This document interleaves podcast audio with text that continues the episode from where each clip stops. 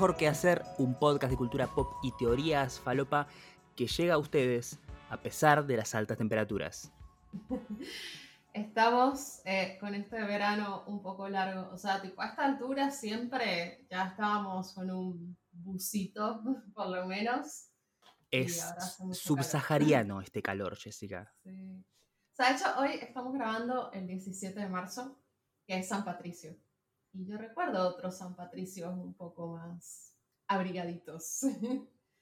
sí, sí, no, es, demencial. Hubo días de, máxima temperatura de 40 grados y demás, y yo entiendo que vos sos de sangre caribeña y estás acostumbrada a ahí estar más cerca de la línea del Ecuador y todas las pelotudeces, pero es una locura, es una locura. No, estuvo, estuvo fuerte, estuvo fuerte la verdad. Y este fin de, bueno, es el Lollapalooza, acá en Buenos Aires, y en Lollapalooza, las veces que yo fui, siempre había un poco de fresquito, o sea, como nada, solía ser un fin de semana donde estaba muy linda la temperatura y más bien parece que no.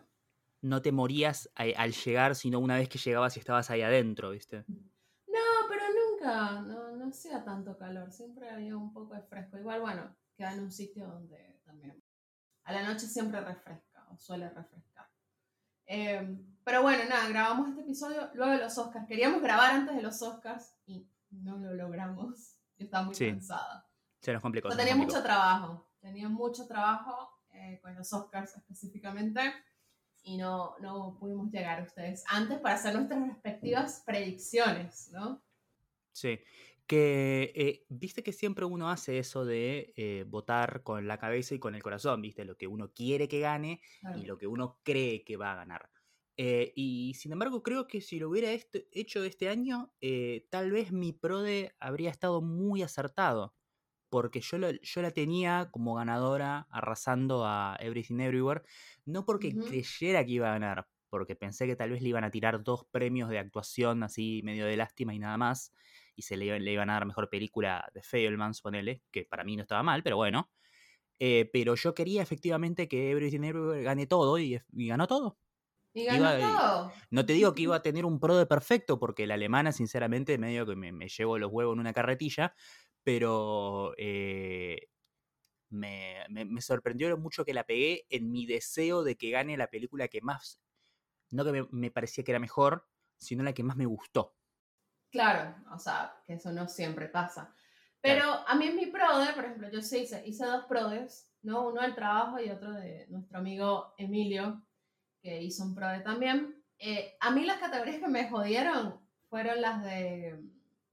Ah, y primero la de Jamie Curtis. O sea, realmente yo, tipo, así, así todo sabiendo que los SAC, en los SAC había ganado ella, yo decía, pero es que tampoco es que es la actuación más increíble de la vida de Jamie Lee Curtis en Everything Everywhere All at Once. No, de hecho, si querías premiar a la película, la tenías a Stephanie Sue ahí al lado, que hizo un personaje un poco más jugoso. Exactamente, o sea, Stephanie Sue es increíble en la película. Yo, yo, creo que era más bien como viste el famoso, que, no, que creo que no se entregó este año, pero viste que ese se hace como el Oscar honorífico, el premio a la trayectoria. No, se entregaron, se entregaron, se, eh, se hizo un, en el Governor's Ball, se les, le entregaron premio a Samuel L. Jackson, a Diane Warren y otro. Dieron tres Oscars honoríficos. Claro, pero viste que generalmente eh, se guarda, hacían, entregaban un par así fuera de ceremonia, pero después en la ceremonia misma le daban ah. uno a el que era el más importante o el más representativo y tenía como, viste, era el discurso que se hacía súper largo y nunca lo cortaban porque no le falta respeto. Que este año seguro si hubiera sido Samuel Jackson porque es como el, el ícono famoso de todos los que seguramente han, han premiado. Sí, a mí, bueno, me rompió el pro primero Jamie Lee Curtis porque yo realmente fui y dije, no, o sea, creo que debería ser Angela Bassett pero ¿sabes que no estaba tomando en cuenta ahí con Angela Bassett? Tipo, que era una película de Marvel. Que era una película de Marvel y que la película tampoco es que fue Black Panther 1, para decir, bueno, por lo menos. Sí, ahí dije, pero nada, tipo, debía haber prestado atención a los SAC. Y los otros que me jodieron, digamos, pero digamos, no es muy fuerte, obviamente, los premios de fotografía, qué sé yo, o sea, era como que... Las técnicas, me parece sí. que también, o sea, como que no, no tengo como o sea, de decir como que no, es, o sea, tipo, no sé, la fotografía de Elvis está bien, la fotografía de tal está bien, o sea, no, no, yo, Jess, que no sé nada sobre eso, no puedo hacer una, no me queda muy claro esas, categorías. Sí, Pero bueno, nada, de resto lo otro lo puse, o sea, yo realmente dije, va a ganar todo en todas partes al mismo tiempo, o sea, no hay duda de eso. Y desde acá, desde eh, nada mejor que hacer, como un, podcast que está en contra de, la tradición y las instituciones y la pompa y la circunstancia y todas esas cosas de, no, los Oscars, el prestigio, lo importante, las películas que tenés que ver, Scorsese. Sinceramente, no sé, vos, Jessica, yo a título personal celebro un montón que la película más celebrada y más condecorada y más honorada del año sea una donde hay una escena en la que una piba lesbiana mata a golpes a una persona con dos pijas de plástico. Me encanta, me encanta. ¿Sí? Hermoso, divino. No, no, no, y que, hay una parte donde hay muchos, unos premios en forma de plug anal Donde después hay una escena donde el personaje cae de orto. Sí, sí, se meten, cosas en, se meten cosas en el culo.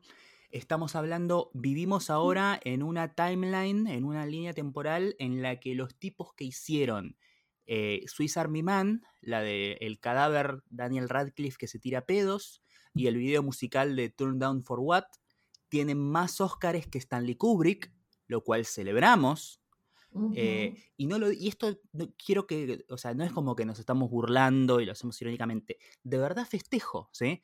Porque si vos me decís, ¿qué tenés? Tenés After Sun, que es como, no, es una, es una eh, respetuosa y profunda reflexión sobre los peligros de la depresión.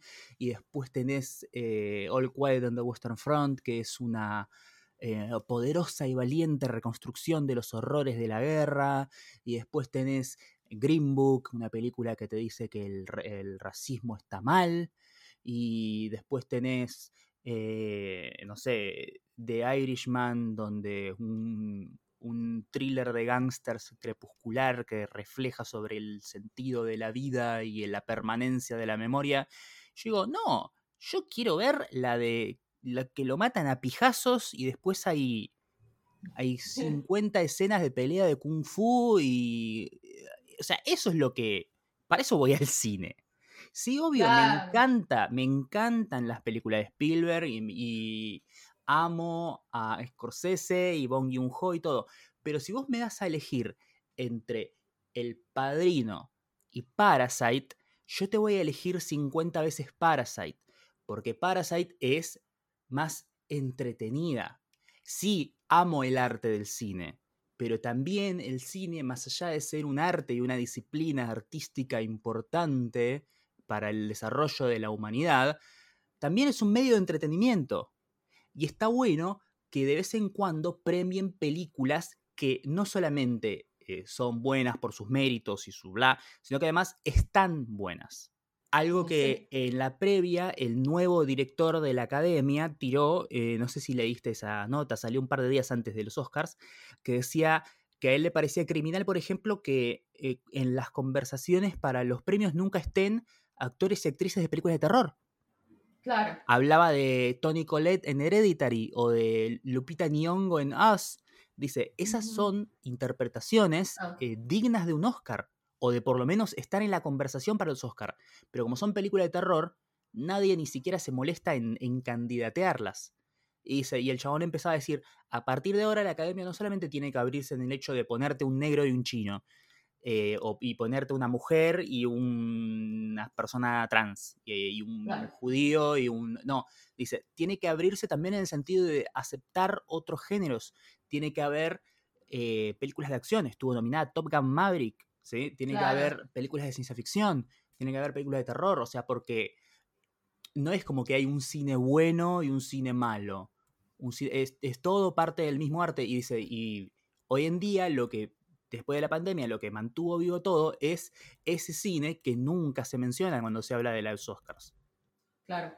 No, y, o sea, este año se notó, o sea, se notó, o sea, ganó una película que está catalogada como comedia, ciencia ficción. Aunque en verdad, en verdad, la película es un drama familiar, o sea, le pones todos los arreglitos arriba, pero al final es un drama familiar de la mujer con su hija. También, y también es una película de acción de las anconchas, ¿sí? O sea, tiene más escenas de, peleas con kung fu y cables que Matrix, ¿sí? Eh, y también es una comedia, y también es un drama, y como decías, eh, de todas las películas que se dice, ah, pero no es seria, no es importante, dice, ¿cuántas de todas las películas que estuvieron nominadas este año tienen planos calcados en clave de homenaje a In the Mood for Love de Wong Kar Wai? Bueno, Everything Everywhere, ¿y cuál más? ¿Ninguna? Ah, bueno, entonces no digas que tal vez es una película que, no sé, que es un TikTok. o sea. Claro. No, pero a mí yo, yo me sorprendí realmente. Yo estaba reacia, o sea, no, le tenía como recelo a la película, ¿no? Porque desde que me enteré que salió, como que no, multiversos, no sé qué. Y la verdad, como creo que muchos estamos cansados, como que hay otra película hablando de multiversos, o sea, qué paja, ¿no? O sea, qué tan en serio me puedo tomar una película que trata sobre eso, ¿no? Entonces estaba realmente medio con recelo verla y la dejé muy para el final, o sea, ya la vi una semana antes de los Oscars, ¿no? Y dije, bueno, voy a, voy a sentarme a ver, tenía miedo que me aburriera, eh, tenía miedo a un montón de cosas.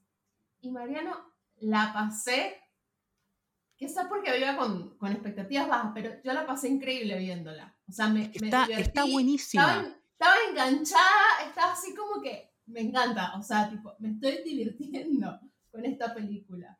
Tipo, nosotros la estábamos viendo y la estaban pasando re bien, y había momentos de, momentos de ¡guau! ¡Qué bueno! ¡uh! Qué, qué, qué, divertido! ¡ja, ja, ja! ¡Qué zarpado! Eh, dedo de salchicha, coso en el culo, todo. Y de golpe llega el, el, final, ni siquiera te digo la escena de las piedras, porque me pareció como medio, qué sé yo, medio muy subrayado. Pero llega el final y, el, y tipo, y yo estaba con un nudo en el, tipo, el momento en el que ella se quiebra delante de la madre y todo. Y yo estaba con un nudo en la garganta y mi novia estaba llorando, o sea... Sí, o sea, y, y después pasaban los días y en el momento dije, no le van a dar el Oscar a esta película. O sea, pero no porque no me gustara, o sea, sino porque decía, la academia no va a dar el Oscar a esto, por Dios. claro, porque, o sea, en toda la historia de la academia jamás se premió algo así. O sea, a mí me encantaría hablar de películas ganadoras del Oscar y decir eh, Star Wars, Starship Troopers, ¿sí? Eh, qué sé yo, Robocop, ¿sí? Eh, Terminator 2, Hoy para mí, para mí, si me hablas como para la historia del cine y de la cinematografía y para hablar de la, importancia del cine como arte, me resulta más relevante eh, Terminator 2 que, no sé, los 400 golpes, ¿sí? Porque Terminator... Claro, ¿por qué? Porque Terminator 2... Quiero Claro, quiero verla más de una vez. ¿Sí? Exacto. O sea, porque después se llena la boca diciendo, no, porque la academia esto, lo otro, bla, bla. Pero ahora esto me parece verdaderamente revolucionario, el hecho de que la academia se corre de la norma y te está nominando algo que si me decís, que, sí, obvio, más choto y protagonizada por Casper Van Diem, es una película de The Asylum. Y también me gusta el hecho de que, o sea, saquémosle el monopolio del multiverso y del concepto de la cosa loca a las franquicias, ¿sí? a Marvel, a DC, a Star Wars, basta. O sea, vos también podés hacer una película que gire en torno al concepto de los multiversos, que tenga un mensaje y una idea y que sea alocada. Porque yo vi Doctor Strange and the Multiverse of Madness y vi Everything Everywhere y la que, juegan con el mismo concepto y una de las dos me parece mucho más eh, volada y revolucionaria que la otra, y no es la que costó 200 millones y pico de dólares. Porque el ah. multiverso de Doctor Strange es un montaje de 5 segundos y después un plano que fue en New York, pero diseñado por Elon Musk y nada más. Y esto tenés dedos de salchicha, coso en el culo, kung fu, eh, in the mood for love, eh, un acoso animado, de piedra, de, todo. Sí, sí. De todo, de todo. No, realmente que la película, o sea, está súper bien. O sea, después ves todas las cosas que pasaron, cómo la editaron, cómo la hicieron, ¿no? Y, y dices, wow, o sea, realmente, o sea, más allá de todo, ellos sobresalieron, o sea, y al final eso es lo que debería premiar la academia, ¿no? El que sobresale, Claro, la, película la, la, editaron con Adobe Premiere, ¿sí? O sea... Algunas editaron con Adobe Premiere, es un infierno, chicos. Sí, sí. Eh, si te gustó efectivamente la, película, vos, persona que está escuchando esto, recomiendo porque hay bastante material en YouTube. Busca eh, como hay, hay cosas de, creo que en Vanity Fair, en Wire, viste, ahí en, internet, de que te muestran cómo fue el making of y el detrás de escena de la película. Eh, donde los directores explican un poco cómo fue el desafío de hacer la película y demás, y los recursos que tenían y eso, te das cuenta que es una, o sea, sí, es una producción de A24 y A24 no, no es, eh, no sé, una pyme, pero tampoco es Disney, ¿sí?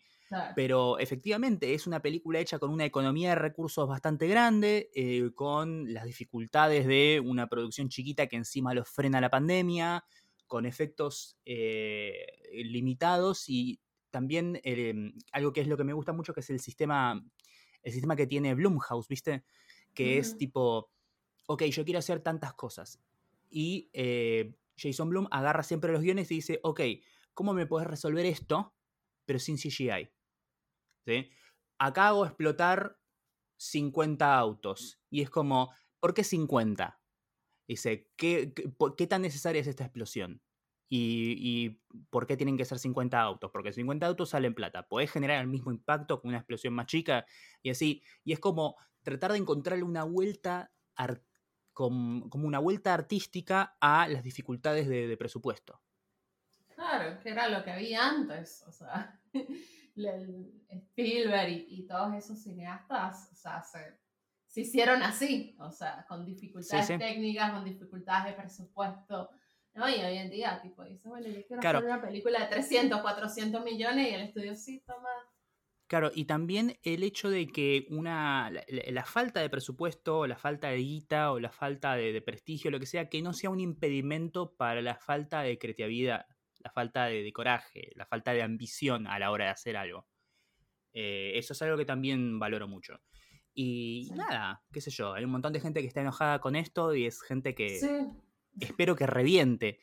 Porque yo hasta el momento era una película que me gustó y de hecho quería que gane, pero sabía que no, no había, jugando con el tema del multiverso, no había universo en el que esta película ganara mejor película, porque nunca premian algo así. Eh, pero el hecho de que hubiera como una resistencia tan encarnizada a esta película me hizo, me hizo fan. O sea, yo ahora tengo la, la vincha de Everything Everywhere, tengo un póster de Michelle Yeoh atrás y, te van con la película, pero como el, más grande, y como el más grande de los fans y los barra bravas, sin darte un puto argumento y decir tipo, chupate una pija asiática multiversal, hermano. Somos la mejor película del año. Claro, no, yo estoy sorprendida porque además, bueno, se levantó ese hate de pronto, ¿no? Y venía gente a defender, primero decían tipo, no, debería ganar Tar. No, y yo tipo, saben de qué trata Tar? O sea, yo no la vi, pero Tar trata de una mujer abusadora, ¿sabes? Que es una directora de orquesta. O sea, todo muy lindo, pero no le van a dar un premio a una, a, una película que cuenta esa historia. O sea, te van a decir, genial, está muy bien filmada, que Blanchett lo hace increíble, pero hasta ahí. Esa historia no la va a premiar la academia, con todo el pesar, o sea, porque no dudo que la película esté muy bien hecha, pero no te la van a premiar. Sí, sí, y además también eh, el hecho de que siempre esto viene de una, de una rama de film Twitter que tiene el culo muy sabio para el análisis y la lectura entre líneas y el, la conexión entre cosas y bla. Pero eh, después cuando se enojan con esta cosa, eh, siento como que el, enojo les come un poco la capacidad cerebral y es como, no, se la dieron porque son chinos. Y ya. Y es como. o sea. O sea, eh, el meme de Ruggeri de para esto estudiaron tanto, hermano. Tipo. Se la pasan todo el año diciendo, ay, debería haber diversidad, no sé qué, ¿sabes? Hablando de eso. No, es que hay gente que no, es que hay gente que no se queja de eso, pero hay gente que tiene la. No, ah, si, vas a hablar de películas, tenés que hablar sabiendo y tenés que ser eh, minucioso y tenés que darte cuenta que el arte dialoga en múltiples formas con las cosas y bla, bla, bla. Y acá es como que se les, como que se les queda corta la teoría. Como que eligen a propósito no, no ver más allá. Y es como, se quejan después del nivel de las categorías de análisis completa y totalmente eh, superficiales y vacías de un fan de Marvel. Y cuando se enojan con una película son peor que un fan de Marvel. Porque, tipo, ven eso y dicen como, ah, tienen chino y se la dieron por chino, fin. Eh, ¿y, dónde te quedó tu profundidad de análisis? ¿Dónde quedó tu, título universitario? ¿Dónde quedó tu, remera de, de Truffaut? O sea, bueno, y la otra que estaban diciendo también, no, ahora, ¿cómo le, va, cómo le van a ganar a, Spielberg? ¿Cómo le van a ganar a The Fablemans? Y yo, bueno, digo, o sea, tipo, con todo el amor del mundo Spielberg, o sea, hizo una película sobre su vida, o sea, tampoco es que, y su vida tampoco era tan interesante. Además, también la corren con el tema de la inclusión y la agenda cuando se entregaron cuatro premios a una película que son básicamente Hollywood diciendo, ¿vieron que hay una guerra en Ucrania? La guerra es mala y no me gusta la guerra. Vamos a darle a esta película de guerra que es mala, te muestra que la guerra es mala porque pasan cosas feas en la guerra mala, y además le vamos a dar al documental del opositor de Putin, porque la guerra es mala y no nos gusta la guerra en Ucrania. Pero de, esas, de, esas, de esa agenda no se quejaron porque la película, de, la película alemana es prestigiosa, es seria, es importante, es una película... Es, eh, ah, ah, y de golpe, de golpe ya no les molesta las de Netflix, ¿viste? sí, sí, ya no les molestaban las de Netflix. Pero yo la verdad digo, tipo, no, The Fablemans. Y yo, primero, quiero decir cosas sobre The Fablemans. Es una película que sí, me gustó, pero no es una película que es perfecta. Había una chica que tiene un Instagram sobre cine, no voy a decir quién es, hablando de esto, diciendo cómo le van a dar mejor guion a Everything cuando tienes a The Fablemans. Y yo digo, sin bajarme el, los años que estudié guion, ¿no? Te puedo decir que la primera hora de Fablemans es jodidamente aburrida. O sea, el conflicto tarda una hora en aparecer, ¿no? Después está todo bien ya por ahí, o sea, la WGA, o sea, los guionistas no te van a dar un premio por eso. En cambio, Everything All at Once sí es un buen guion. Te entretiene desde el principio, te presenta el conflicto desde un principio. Y además te innova, porque además te presenta todos esos multiuniversos que tampoco es fácil escribir sobre eso. Sí, y, además también eh, algo que leí mucho por otro lado es el hecho de mucha gente como, ah, pasan un montón de cosas muy rápido y no la entendí. Eh, y tipo, gente grande, gente que se jacta de, gente que se jacta de que va a festivales internacionales de cine, ¿sí? Que, ah, sí. Y que está con la ah. creme de la creme y que, no, el, cine es mi vida y mi arte y bla. Y, y, no entendiste esta que no es, no es tan difícil. O sea, yo la entendí. Entiendo, sí, es, es, una película de cierta manera caótica, eh, en el sentido de que está todo el tiempo tirándote estímulos y demás cosas, pero no es eh, como mirar por la ventana, no es, claro, no es mirar por la ventana eh, mientras está yendo en un tren a toda velocidad, no es corre la corre, o sea, es una película que tiene una historia, que tiene momentos de pausa, sí, en los momentos de pausa pasan cosas, sí, porque es lo que suele pasar en las películas que son entretenidas. claro qué sé yo. Sí, obvio, Pickpocket está ahí, la podés ver, pero qué sé yo. No, sí. O sea, y la otra. El, ¿Viste el meme del meme del viejo gallego que se la pasaba ahí como, no, estos vuelan, el, fútbol cambió, ¿viste? Yo estoy como el viejo gallego ese, como, no, los Daniels vuelan, el cine cambió, ¿viste? No, y había gente que su argumento era, no, no entiendo cómo ganó el Oscar si a mí no me gustó. ¿Y vos quién sos? o sea, porque, o sea, los Oscars no se tratan si a ti te gustó o no te gustó la película. Sí. O sea, yo entiendo que hay gente que se quedó en 1997 cuando ganó Titanic, que fue una película que como a todo el mundo le gustó, entonces ellos entendieron que la película que más te gustaba, esa era la que iba a ganar. No. Además, perdón, esta es una película que de todas las películas que se hicieron este año, creo que tal vez con Avatar y. Em, ¿Cómo se llama? Top Gun Maverick. Esas tres, me parece, de todas las nominadas a mejor película, son las únicas películas que no están hechas.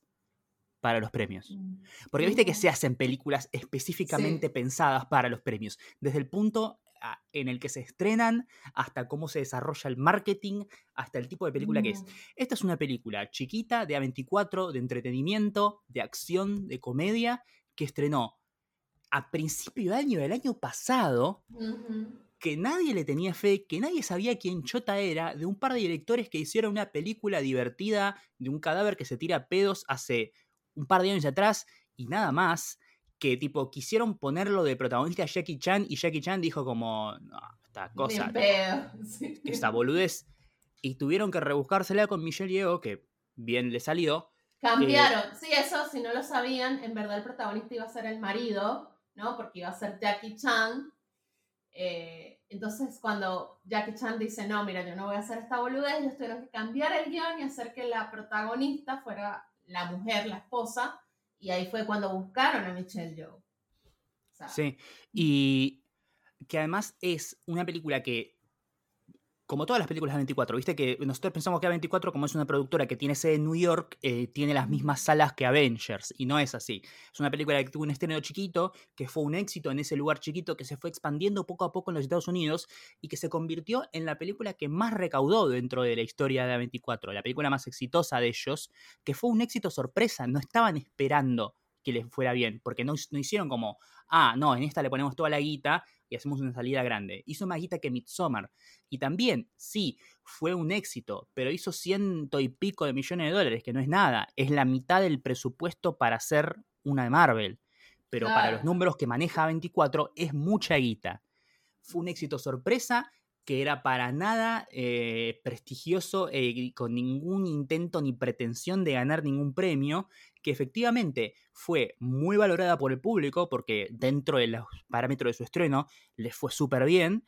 Eh, o sea, estás premiando, te- repito, una película atípica, rara no solamente para los Oscars, sino rara para el tipo de película que es, es una película rara, que tiene comedia, que tiene acción, que tiene drama, que tiene ciencia ficción, que tiene desparpajo, que no le importa matar a alguien a pijazos o meterle un coso en el orto a alguien eh, y estar parado en el mismo escenario donde eh, es- eh, tipo Spielberg recibió el Oscar por la lista de Schindler.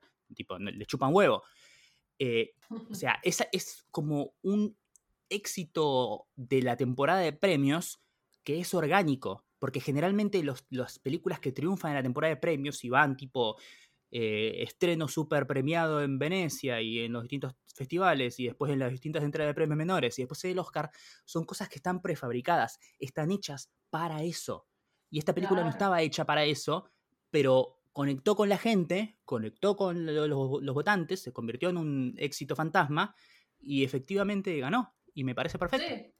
Además, bueno, la, la narrativa que, ya hablando acá más de, de los premios de los actores, ¿no? Como que los acompañaba la narrativa de, de los actores, ¿no? Para ganarse el Oscar. Si no lo sabían, ganarse un Oscar no es que de un día para otro te ganas un Oscar, ¿no? Esto lleva mucho trabajo, ¿no? El proyecto que aceptes, cómo lo aceptes, todo el trabajo que hagas en las entrevistas, la historia que cuentes. Por ejemplo, la narrativa de El regreso de Brendan Fraser no es tan así esa narrativa. Él nunca dejó de trabajar.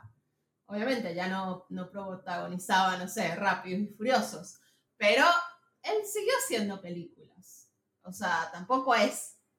No, no es que estaba en una casa, en una cabaña alejado de, de todo. Sí, no mientras, nada. tipo, mientras él no estaba protagonizando películas, cuando fue que, viste que en el medio tuvo un tema con un hijo que nació con algunos sí, problemas de, de salud y demás. eh, sí, eso. Eh, nada, él estuvo como alejado del- del foco de. Hollywood, pero seguía laburando en cosas como productor, seguía como... estaba conectado a la industria como para poder seguir manteniendo su, su estilo de vida y su- sus cosas y sus hijos y demás, pero no es que estaba reponiendo góndolas en un 7-Eleven al costado de la ruta, o sea, Claro, claro, exacto. Entonces, nada, bueno, pero nada, esa, la narrativa de Brendan Fraser, obviamente, bueno, lo hizo ganar un Oscar, eh, súper merecido, eh, pobre Austin Butler. o sea, era como, o sea, realmente, no sé en qué punto había una luz de esperanza y que Austin Butler ganara el Oscar, no, ni en pedo. Lo hizo muy bien, ojo, pero la narrativa que él tenía no, no lo, o sea, contra Brendan Fraser no, no le ayudaba. ¿Viste el chiste, viste el, perdón, viste el chiste de que mm, él ahora por no haber ganado el Oscar no pudo romper la maldición y va a seguir hablando como Elvis hasta el final de su vida? Sí, sí, lo vi, lo vi, lo vi. No, pero yo digo, si por ejemplo no estaba Brendan Fraser, ponele, ¿no? Y bueno, estaba Austin Butler. Yo creo que el otro que le hubiese podido hacer competencia era Colin Farrell sí, instalaba una buena, una buena narrativa, como que bueno, este actor que ahora tiene la oportunidad de darnos su papel serio. Eh, a, mí, a mí me gustó mucho Colin Farrell y en mi mundo ideal, o sea, lo que quería que gane era él, porque era como, ok, por fuera de toda la gilada de, no, este porque es una historia importante sobre alguien real, o, ah, no, este porque hace un montón que no trabaja, hizo de gordo y se puso el traje gordo. Eh, para mí, el, como que la, actuación que más me gustó y más disfruté fue la de, la de Farrell en The Banshees of Inisherin. Eh, que siento que cuando la veas te va a gustar, porque es. Em, eh, no sé si la viste, pero es. bueno, cuando la veas te va a gustar porque em, está muy alejado de cualquier otra cosa que él haya hecho antes. Em, y, y, me gustó, me gusta cuando los actores, por ejemplo, no sé, un chabón que viene de hacer siempre, no sé, Keanu Reeves, ponele que el día de mañana Keanu Reeves te haga una comedia romántica, tipo, a mí me encanta y yo la reveo porque Keanu Reeves es Matrix, eh, John Wick y eso, y de golpe, pum, lo tiras en algo que no tiene nada que ver con lo que él hace y funciona. Me, gusta cuando los actores van a contracorriente de lo que su carrera marca, digamos. Bueno, eh, no, eh, The Banshees la voy a ver ahora el 22 de marzo que la ponen en Star Plus.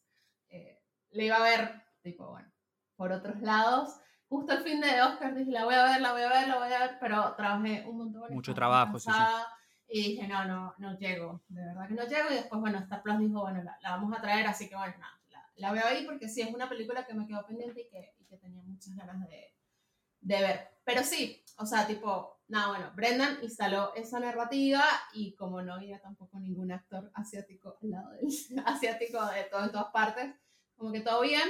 Pero bueno, el el, lo que es eh, la historia de Michelle Yeoh y la historia, la historia de Kei Wan Kwan eh, fueron excelentes para que ellos se ganaran el Oscar, ¿no? O sea, prácticamente, o sea, Michelle Yeoh, viste, bueno, tuviste toda la polémica que pasó un par de días antes de los Oscars que publicó en su Instagram como que yo me tengo que ganar el Oscar porque Kate Blanche ya tiene dos. Sí, eh, y, y, acá no quiero decir como que eso no estuvo mal, porque sí lo estuvo, estuvo mal, eh, pero hay algo que quiero recordarle a la gente que de golpe con el, todo el tren del, del, hate que se ganó esta película se olvidó, y es que no siempre los famosos manejan sus redes.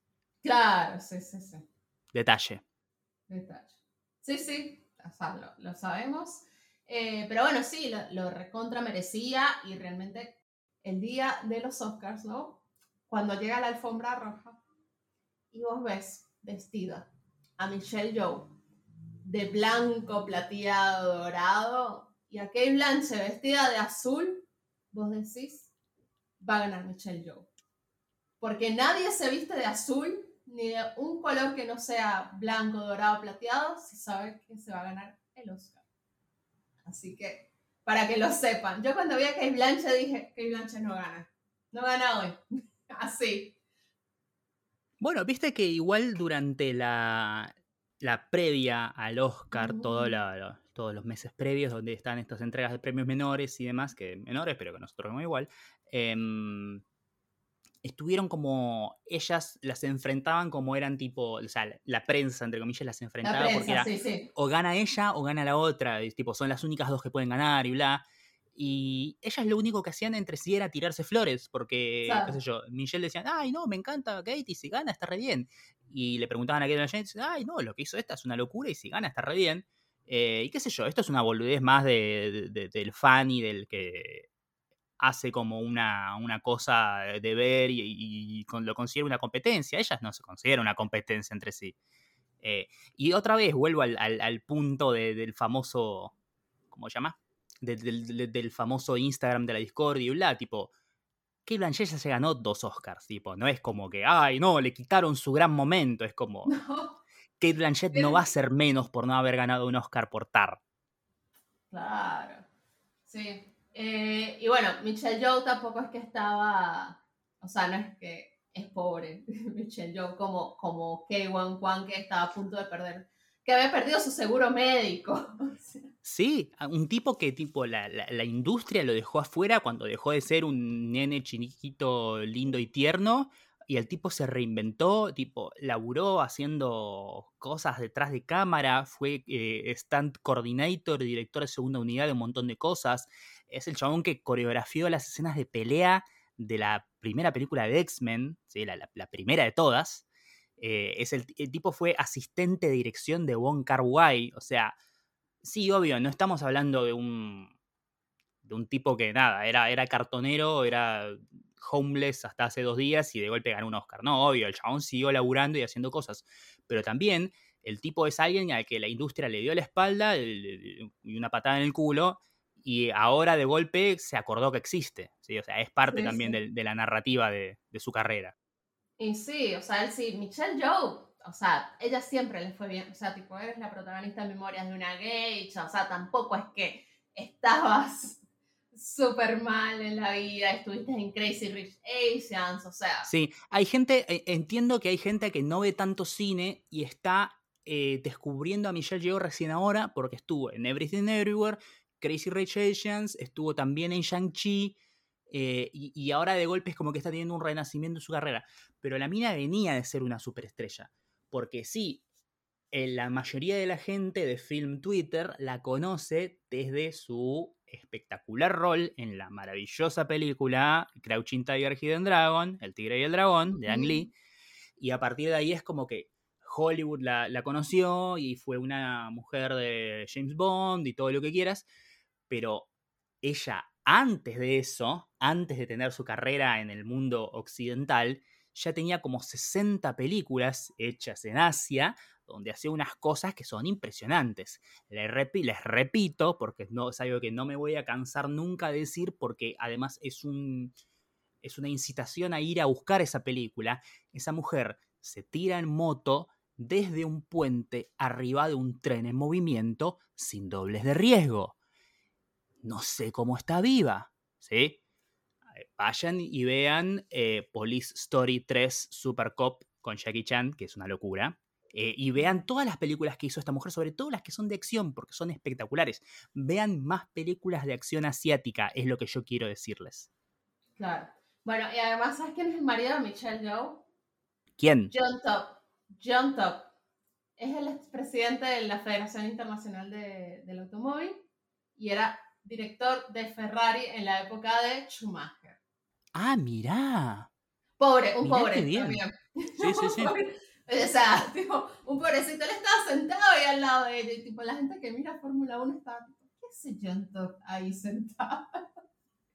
es el marido de Michelle Joe. O sea, tranqui. O sea, Schumacher, Michael Schumacher le hizo el cupido en su momento. O sea. Qué buena onda. O sea, ella no estaba preocupada por perder el seguro médico. La pobrecita. Es como el marido de Salma Hayek, ¿no? Ay, qué feo que se viste Salma Hayek, Mariano, debo decir. Yo no puedo creer que esa mujer con el marido que tiene.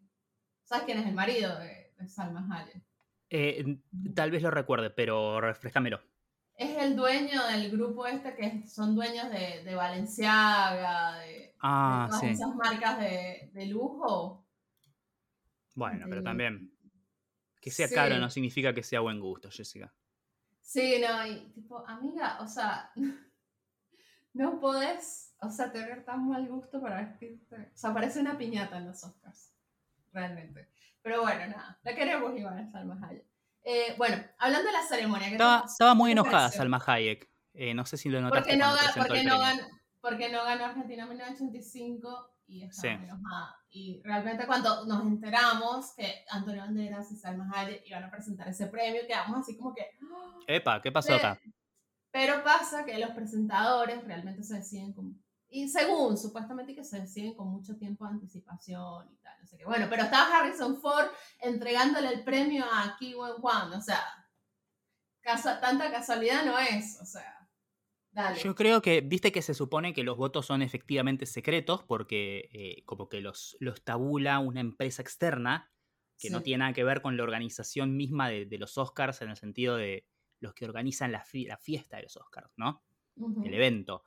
Eh, y creo que efectivamente siempre suele haber problemas de comunicación ahí, en el sentido de que ellos como que de verdad respetan el secreto de los sobres y no, no saben de antemano quiénes son los ganadores, por lo tanto a veces se generan esos problemas en los que vamos a ponerles a los presentadores hispanoparlantes porque seguro gana la película hispanoparlante y no. Eh, pero acá había un buen pálpito que era, ah, no, va a ganar esta, demos que se lo entregue Harrison Ford porque lo conoce de Indiana Jones al aquí Kwan y no, no ahí, salió bien. Por lo menos fue Harrison Ford a, entregar el premio. El otro que fue también fue Hugh Grant, el cual no estaba, no sé, él no, no quería ir. Él pasó por ahí y entró a los Oscars. No sé si viste la entrevista que le hizo Ashley Graham en la alfombra. Sí. sí. ¿Y qué te gusta de los Oscars? Y Hugh Grant está ahí que... Ah, eh. ah, no sé. ¿Y quién te vistió? Yo me vestí. No, pero está bien. Me, gusta porque Hugh Grant es un personaje que ahora como que es consciente de, de que sí, soy famoso y tengo mucha guita y todo, pero qué sé yo. Tampoco si el día de mañana me muero no, no se termina el mundo, ¿viste? Claro. Y medio que un poco también desdramatizar el hecho de, ah, no, sí, me vestió Valentino y estoy acá porque el arte es importante y bla. Después terminas entregándole una película, un premio a una película como Everything Everywhere y te das cuenta como que un poco, eh, medio como que no como que no tiene sentido esto, pero no lo digo en el mal sentido, sino en el hecho de que nosotros creemos que estamos haciendo algo importante para el beneficio de la humanidad, y esta es una película donde se meten cosas en el orto y se cagan a piñas, o sea, tampoco... Que, me parece que eso es algo que los Oscars tal vez podrían un poquito sacarse esa, la, mística que tienen alrededor, que es algo que también aleja algo a la gente. A pesar de que este año tuvieron como una ligera Sí, hubo una suba, un poco de suba de rating, tampoco es que, o sea, nada, el año pasado lo vieron, creo que fueron 16 millones, 15, 16 millones, y este año levantaron a 18 millones. Claro, subió un 12%, pero tampoco es una locura. Pero lo que voy es que... Hablando, o sea, hace 10 años, en 2014, hicieron 40 millones de personas mirando los Oscars. Sí. Y yo te repito también, ¿quién ganó en 2014? ¿Te acordás? Ya te lo digo. Berman. Berman. Berman fue en 2015, el anterior. Eh, ¿Dos años de esclavitud? Buah. Buah. Buah. Bueno, pero 2014 fue la de fue la de Ellen DeGeneres. Bueno, ¿ves? Eran otras celebridades. era Jennifer Lawrence, era Bradley Cooper. O sea, Sí, es un, poco, es un poco más el show que las películas también, pero también entender que los Oscars se ven por la tele. ¿Y cuánta gente hoy en día ve tele de aire hoy? ¿Y cuánta gente lo veía hace nueve años atrás en el 2014? Claro. No, y que no había tanto contenido disponible. Hoy, o sea, te metes a rato en TikTok y ya puedes ver el resumen de quién fue el mejor vestido, de cuáles fueron los mejores momentos, qué fue lo mejor que dijeron. Este año estuvieron por primera vez en streaming en directo vía HBO Max. Max, sí. ¿Hay números públicos de cuánta gente lo vio vía streaming? No bueno, así, tampoco, así tampoco vamos a ver si efectivamente eso es algo que funciona. obviamente la gente que lo maneja tiene los números y los ve, pero estaría bueno que esos números específicamente eh, sean públicos porque al fin y al cabo es como un evento en vivo. Los auspiciantes tipo tienen que saber, las marcas saben, obviamente, las empresas saben, pero estaría bueno que el público sepa también porque, qué sé yo, es otra avenida para contactar gente. Capaz que la gente que eh, dejó de tener servicio de cable porque tiene los siete servicios de streaming distintos, qué sé yo, capaz que le, engancha para verlo. Claro. No, o sea, nada, o sea, este año, bueno, también llama, llamó mucho la atención. También hay que pensar que el año pasado pasó lo de Will Smith y también hay gente que se sumó a ver qué va a pasar en los Oscars. ¿Qué van a decir de Will Smith? ¿Sabes? Como que había un poco de morbo también que ayuda a que, a que lo vean, ¿no? Sí, Igualmente, o sea, para mí, o sea, como que digo, ellos se mantuvieron dentro de lo correcto y de dar un mensaje. O sea, si los Oscars este año se propusieron, nosotros queremos dar un mensaje, lo lograron. El mensaje era, nunca te rindas, los sueños se hacen realidad, seas inmigrante, tengas una carrera muy larga, no sé qué y tal, y lo hicieron. O sea, tipo, todos los discursos, cada uno tenían el mismo mensaje y fue lo que la gente al final se llevó. O sea, es como de, ah, wow, sí, el mundo de lo posible, ¿sabes? Ese fue el mensaje de, de, todo. ¿Y por qué se lo dan a Michelle Joy y, y, por qué se lo, no, no le dan el Oscar a Kate Blanchett? ¿Cómo hubiese sido el discurso de agradecimiento de Kate Blanchett? Gracias por darme este papel donde hago una abusadora sexual. O sea, no. O sea. Sí, sí. O tal vez eh, hubiera sido algo más, más correcto, pero menos especial. No sé si se entiende. Claro, exacto. Entonces eso también, o sea, es como que nosotros, la, ceremonia fue toda construida para eso. La ceremonia estuvo bastante bien, los chistes tibios de, de Jimmy Kimmel, hubo un par de chistes muy malos. Lo de Malala fue tipo, me da vergüenza ajena. sí. Me gustó igual que se la picanteó un poco a, a Tom Cruise por no haber estado ahí. Claro, sí. Dicen que supuestamente para no cruzarse a Nicole Kidman. Igual yo hubiese dicho, Nicole Kidman no está ni nominada, o sea, que... Bueno, pero estaba ahí. Sí, la invitaron porque no para tener a Nicole Kidman. Bueno, eh, pero también lo que tiene es que eh, él mencionó en una entrevista con Letterman que el chiste bardeando, eh, que, es un chiste re estúpido, pero viste que a la gente, los cientólogos no les gusta que le digas nada, ¿viste? Mm, sí, Bardeando a el Ron Howard, lo, lo, tiró por, sabiendo que Tom Cruise no iba a estar, porque decía como, es algo que improvisé ahí, pero si estaba Tom Cruise no lo podía decir. no lo podía hacer, no le gusta la verdad, por eso él no va. O sea, ¿por qué fue al, al almuerzo denominado? Porque ahí no iba a haber chistes ni nada, era como que, bueno, si hay algún evento al cual yo puedo ir, es al Oscar Lodge. Porque si no, iban a lanzar chistes de cientólogos, le iban a decir cosas, o sea. Y no sé si notaste que todos venían, viste que tienen como esa cosa de que se ríen de cosas que tal vez no dan gracia, pero es porque es camaradería de, de gente de Hollywood, ¿no? Eh, venían riéndose de cada cosita que tiraba Kimmel en el, en el monólogo y aplaudiendo, pero cuando tira esa de Ron Howard, nadie aplaudió ni se rió, no, sé si notaste, no voló una mosca en el teatro. Qué difícil, o sea, tipo, de paso Tom Cruise es un tipo muy querido, o sea, muy querido por el público, o sea, la gente lo quiere, o sea, mueve gente.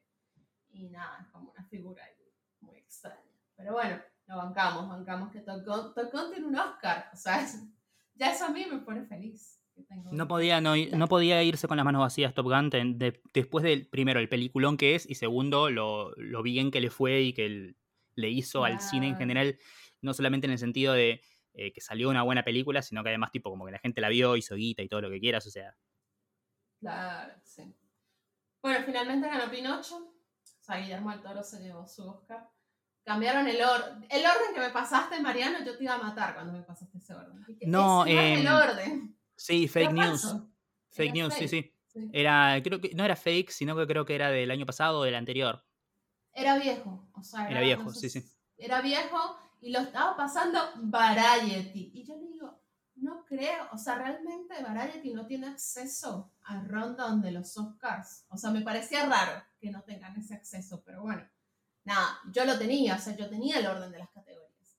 Pero mira que, Pero lo que tiene también es que a veces. No lo puedo no, obvio, tira temas de laburo. Pero viste que a veces tiran algo en redes, a pesar de que sea erróneo o no esté chequeado, eh, lo compartís porque, aunque sea abriendo el paraguas diciendo esto puede ser, porque que yo capaz que es de verdad y no te quedes quedar afuera. Claro, pero nada, me da, me da un poco broma que un medio como Variety o sea, que realmente yo lo tomo muy en serio cada vez que publica algo, o sea, porque no es sí, o sea, publicara eso y dije, dale, ¿en serio? Y después no le creía cuando decía que se iba a presentar Lady Gaga, porque yo no tenía que Lady Gaga se iba a presentar real, nunca supe, no sabía en qué momento siquiera se iba a presentar. No, era, era sorpresa, pero era una sorpresa filtrada, ¿viste? Y cuando se filtran las sorpresas es porque probablemente es verdad porque nadie te lo va a confirmar y nadie te lo va a negar tampoco. Y era como, yo estaba como que, ¿lo confirmo no lo confirmo? ¿Qué hago? O sea, porque si después no se presenta, me, me cago, o sea, me, muero, o sea, qué sé yo. Eh, pero bueno, nada. Eh, me gustó, me gustó la performance de Entre Casa. Ah, ¿cuál? la de la de Lady Gaga. Estaba en. Ah, la de Lady Gaga. y remera, me, me encantó. Sí, que, que se quitó todo el maquillaje que tenía en la alfombra estaba muy horrible. realmente. no- Sí, sí, y también el hecho de, mm, de que terminó con un homenaje a Tony Scott, que Ah, sí. la sí. gente no lo está viendo, pero estoy haciendo, estoy señalando el cielo. Sí. Sí, sí, súper bien. Eh, bueno, ganó Natu Natu, mejor canción original. Eh, nada, Que eh, para mí eso es algo que refleja también lo que fue la, la que ganó eh, mejor película de Everything Everywhere. Eh, está bien que gane mejor canción Natu Natu, ¿por qué? Porque es la que está más buena, la que tiene más onda, la que la gente escucharía no irónicamente. ¿sí? Porque es como para mover el piecito y mover el cuellito, ¿viste? Y bailar, qué sé yo. Aunque no, no entres en el- la falopa del cine indio, ¿sí? Pero igual, eh, nada, tiene, tiene más onda que... eh, woman, ah, la, la, la, la, woman. Ay, eh, me sí, chupa un sí. huevo, o sea, me- nada, una balada de Piero, ¿viste? Quiero, yo cuando es una canción quiero que tenga onda. Es más, si ganaba la canción de Top Gun, me hubiera parecido un crimen porque la mejor canción de- del soundtrack de Top Gun es la de la escena del volei. Que, que- eh, del volei, del fútbol americano en la, en la secuela. El la de la playa, la escena Sí, sí. esa. es muy homoerótica esa escena. Eh, y tenían que recrearla en el escenario. Para mí esa era la que tenía que estar nominada. Sí. Porque al fin y al cabo es lo que uno espera de una canción, ¿viste? Que tenga onda. ¿sí? Claro. Sí, sí, sí. Bueno, Obvio, Mariano, sí, hay gente que hasta el día de hoy va a ver a Tony Bennett y María Marta Serralima y... Bueno, María Marta Serralima no porque está muerta. Pero bueno, qué sé yo, cosas de ellos. Claro. Bueno, me gustaron los Oscars, estuvieron correctos. Eh, detesto el hate que se levantó por una película que debió haberle gustado a todo el mundo. O sea, real. le gustó- están que de hecho le gustó, le- de hecho le gustó a mucha gente y cosechó críticas muy buenas. He leído en redes a gente, gente que le puso buenas calificaciones a Everything Everywhere, ahora enojarse porque ganó el Oscar, y es como, ¿por qué te enoja una película que vos consideraste que es buena en su momento? O sea, es- hay mucha pose también, seamos Pose, sí. sinceros. Porque después le dicen como, ay, no, esto, y, y vos también, lo tuyo es medio una pose, ¿sí? Porque estás pegando por deporte porque no ganó la prestigiosa que te gusta a vos. sí. Bueno, Mariano, recomendaciones. Vos. Sí, eh, rápido porque tengo varias. Eh, estrenó Creed 3, la tercera película de esta saga, spin-off, secuela, de, lega sequel de Rocky. La primera dirigida por Michael B. Jordan, la primera sin el personaje de Rocky. Eh, está bien, pero no tan bien. Eh, se nota mucho que eh, Michael B. Jordan es su primera película. Eh, se nota mucho que falta Rocky porque al fin y al cabo es parte del núcleo emocional de la saga Creed, también la, existencia de Rocky como figura de maestro y mentor. Pierde como un poco, bastante la película por ahí, pero está, está buena, está entretenida. Si te gustó las primeras dos, obviamente te va a gustar esta, pero probablemente no la recuerdes tanto como las otras. Qué tristeza. Sí. Eh, quiero recomendar también que... Shazam.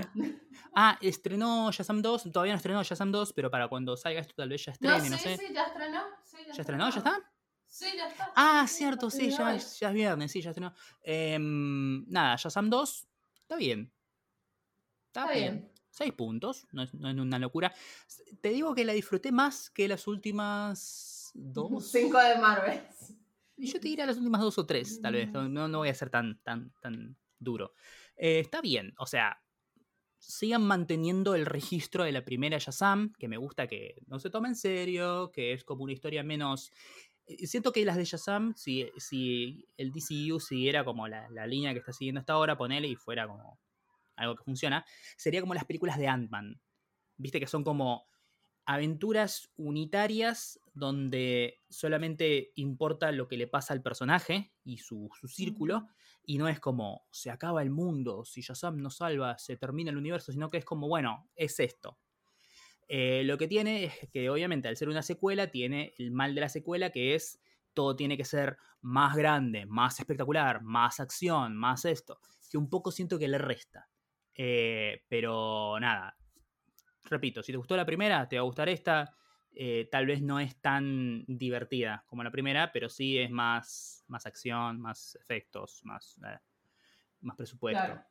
Eh, después, dos cosas de cine que están pasando ahora en Argentina. En los cines de la cadena Hoyts y Cinemark hay como una especie de festival de estudio Ghibli. Están estrenando películas, creo que son cinco películas de Ghibli. Van estrenando una por semana, pero si les va bien en taquilla, las mantienen unos cuantos días más. Eh, estuvo para ver Ponyo, Totoro, La Princesa Mononoke. Eh, ahora lo próximo que va a estrenar es El viaje de Chihiro, pero lo que yo fui a ver es Holt's Moving Castle, el castillo ambulante, eh, que solamente la había visto vía streaming o en, la pantalla de un televisor, eh, en cable. Pero eh, nada, es una de las, para mí, una de las mejores y más lindas de, Ghibli, entra en mi, en mi top 5 de, Ghibli. Y si les gustan las, películas de estudio de Ghibli, tipo, recomiendo que vayan a verlas porque obviamente verlas en cine es otra cosa, es una locura la recomiendo mucho. Eh, y si no, bueno, vayan a ver las, que sea que estén, porque de verdad lo valen. La, próxima en estrenar creo que es eh, Viaje de Chihiro, eh, así que nada. Si no la vieron, véanla. Y si la. Si ya la vieron, pero no la vieron en cine, vayan a verla en cine porque es una locura. después, desde el 16 hasta el 22 de este mes, solo en el Cinépolis Recoleta, en el cine de, de ahí que está enfrente del cementerio de la Recoleta, está el Festival de Cine Francés.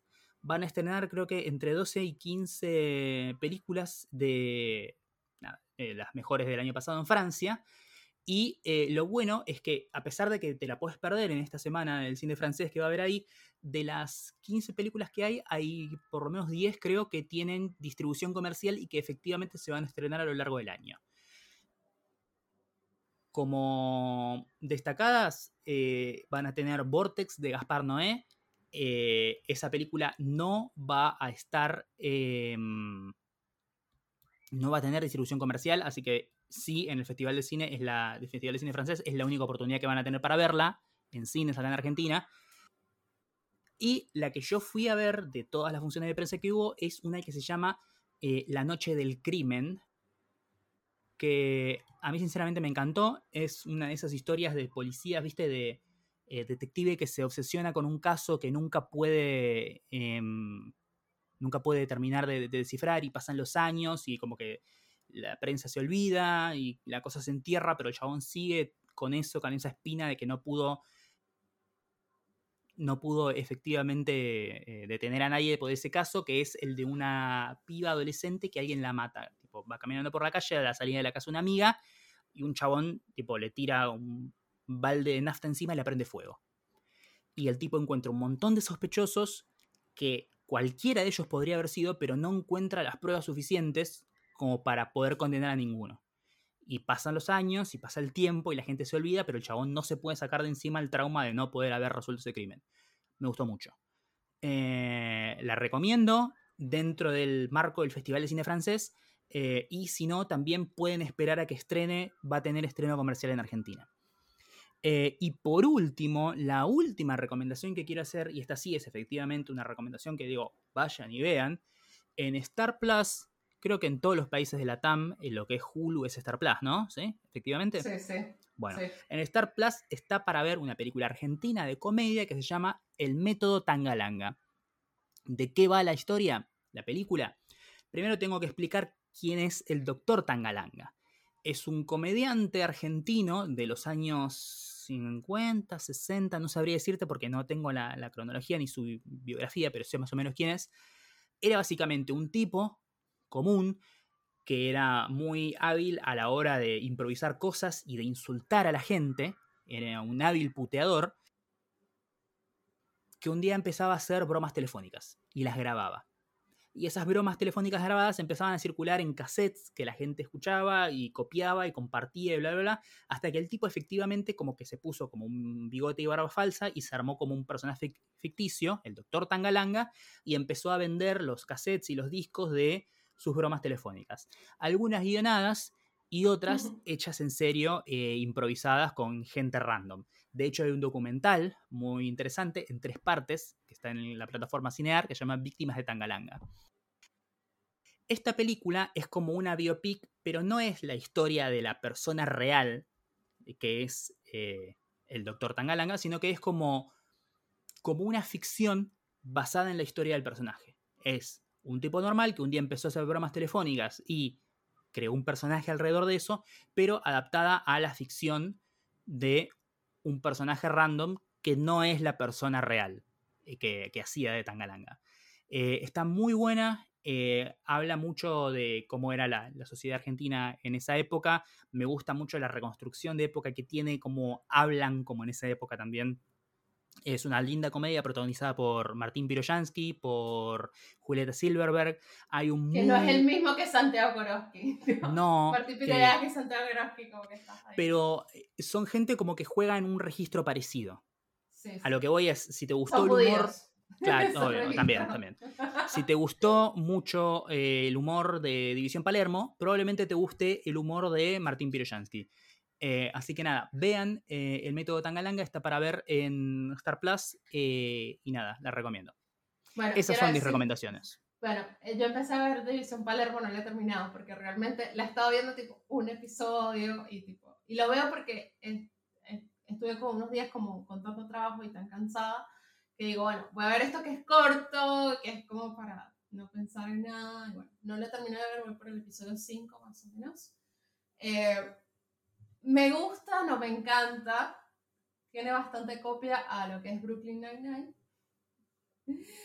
Y acá en casa decimos que. Eh, ay, ¿cómo que se llama? Garabal, Martín Garabal, hace chistes para gente fumada. ¿No? Sí. Entonces, si hay gente, hay gente que dice, sí, hay gente que dice Martín Garabal es nuestro Seth Rogen de principios de los 2000. Sí, sí. Y yo digo, que son Seth Rogen y Jay Franco haciendo chistes fumados para gente que está fumada, sí. ¿No? Eso. Sí, o sea, es nuestro Seth Rogen, más o menos. Que no está mal, pero es eh, como para entender para, para qué lado va. Claro. Eh, no lo he terminado de ver, pero bueno, nada, igual está bien, digo, bueno, está bien que se haga algo distinto. Y no siempre un thriller, una cosa de asesinato, un policial, viste que la película argentina y el, la serie argentina siempre van para ese lado. Sí, y además me gusta, me gusta también que se le, empiece, le empiecen a sacar el monopolio de la comedia a Suar y a Polka. Sí, sí, sí. o sea, yo voy a preferir mil veces esto antes de eh, me casé con mi mujer y un boludo que prefiero, tipo, nada, mil veces esto antes que otra nueva de... ¿Cómo mierda se llama el forro este? El que labura siempre con Suar. Em, el de granizo. Carnevale. Eh, Carnevale, sí. Nuestro amigo Carnevale. Sí, Carnevale, si nos estás escuchando. No, bueno, y yo quería recomendar, en una serie, puedo recomendar un episodio, un podcast que escucho mucho, que es Smartless, que es el, episodio, el podcast de Will Arne, eh, Sean Hayes y... Jason Bateman. Jason Bateman es el otro que me falta. Te olvidaste del nombre del más famoso de los tres. Del más Tienen varios episodios con nominados al Oscar, o sea, tuvieron a Spielberg, tuvieron a James Cameron, tuvieron a Kate Blanchett ¿Tuvieron a James Cameron? Sí. Ya lo estoy bajando. Anda, anda a escuchar a James Cameron. El de Spielberg también es muy interesante. El de Kevin también. Pero me gustó mucho el de Brendan Fraser. Debo decir. Me gustó Mira qué bien. Me pareció una persona súper genuina. El final del episodio es buenísimo. Así que nada, si pueden escucharlo, sobre todo el de Brendan Fraser, todos están buenísimos. Pero el de Brendan Fraser me, me gustó mucho, como que me llenó el alma en ese momento. ¿Menciona sus, sus caballos? No, que yo sepa no. Porque él tiene, por el tema del hijo, viste que tiene alguna ah, forma de, autismo, él tiene un par de caballos porque hace como equinoterapia. Y uno de los caballos que tiene es uno de los caballos que él usaba en las películas de la momia. Ah, mira. se encariñó con uno de los caballos y se lo llevó. Ah, no, no sabía. Pero bueno, no, está muy linda, está muy linda la entrevista. Y lo más triste de la entrevista, o sea, tipo spoiler, que todavía nadie le ofreció trabajo. O sea, nadie lo ha llamado todavía para hacer su próxima película. Hasta el momento que grabaron ese podcast. Claro, pero ¿no tenían una de DC que iba a salir ahora dentro de poco? Mm. sí, iba a ser el No iba a ser, claro, no, no iba a ser el villano de Batgirl. ¿Cuándo sale Batgirl? Claro, ¿cuándo sale? Dios. Hicieron chistes de Batgirl en, los Oscars. En fin, bueno, nada, esa es mi recomendación para que escuchen algo distinto. Sí. Y obviamente, si no la vieron, vean Everything Everywhere All at Once. Eh, es, si les rompe los huevos las películas del Oscar, que son siempre como, como que están queriendo darte lecciones de cosas, esta es la menos película del Oscar de la historia de las películas del Oscar. Sí, sí, totalmente. Está disponible en Amazon Prime. Sí, tienen Amazon Prime. Y si estás en Argentina, todavía está en cines para ver. Eh, que espero que le siga yendo muy bien. Porque la reestrenaron ahora. Muy, muy, buen, muy buen timing de la distribuidora en reestrenarla un par de semanas antes del Oscar. Porque ahora seguramente va a haber como un afluente de gente que la va a ir a ver, que no la vio en su momento, y se va a poder mantener más tiempo. muy buen timing de esa distribuidora. Bueno, este fue el episodio 136. De Nada Mejor que Hacer. Como siempre, este es un podcast que pueden escuchar en Spotify, Apple Podcasts, Google Podcasts, Stitcher, Deezer, etcétera, donde quieras. Eh, también nos pueden seguir en redes como arroba NMQH Podcast, tanto en Twitter como en Instagram. Y nosotros somos. Jessica Gutiérrez, que me pueden seguir como arroba la tanto en Twitter como en Instagram. Y a mí, Mariano Patruco, me encuentran en arroba Marian Patruco en Twitter y en Instagram. Y así nomás. Y el podcast lo escuchan, eh, lo encuentran como NMQH Podcast. Exactamente. Eh, así que, así sin más, nos despedimos y nos encontramos la próxima, que esperemos sea eh, la próxima semana. Pero tranqui, tipo, no, no los vamos a dejar colgados tres meses, ¿eh? Téngannos paciencia. Yo voy a intentar ver alguna película este fin de un par por lo menos, porque a veces también pasa eso, dice, bueno, no hay nada en toda la semana de qué voy a hablar. pero no, voy a, voy a retomar ahora Genial. Así que nos escuchamos la próxima. La próxima. ¡Chau!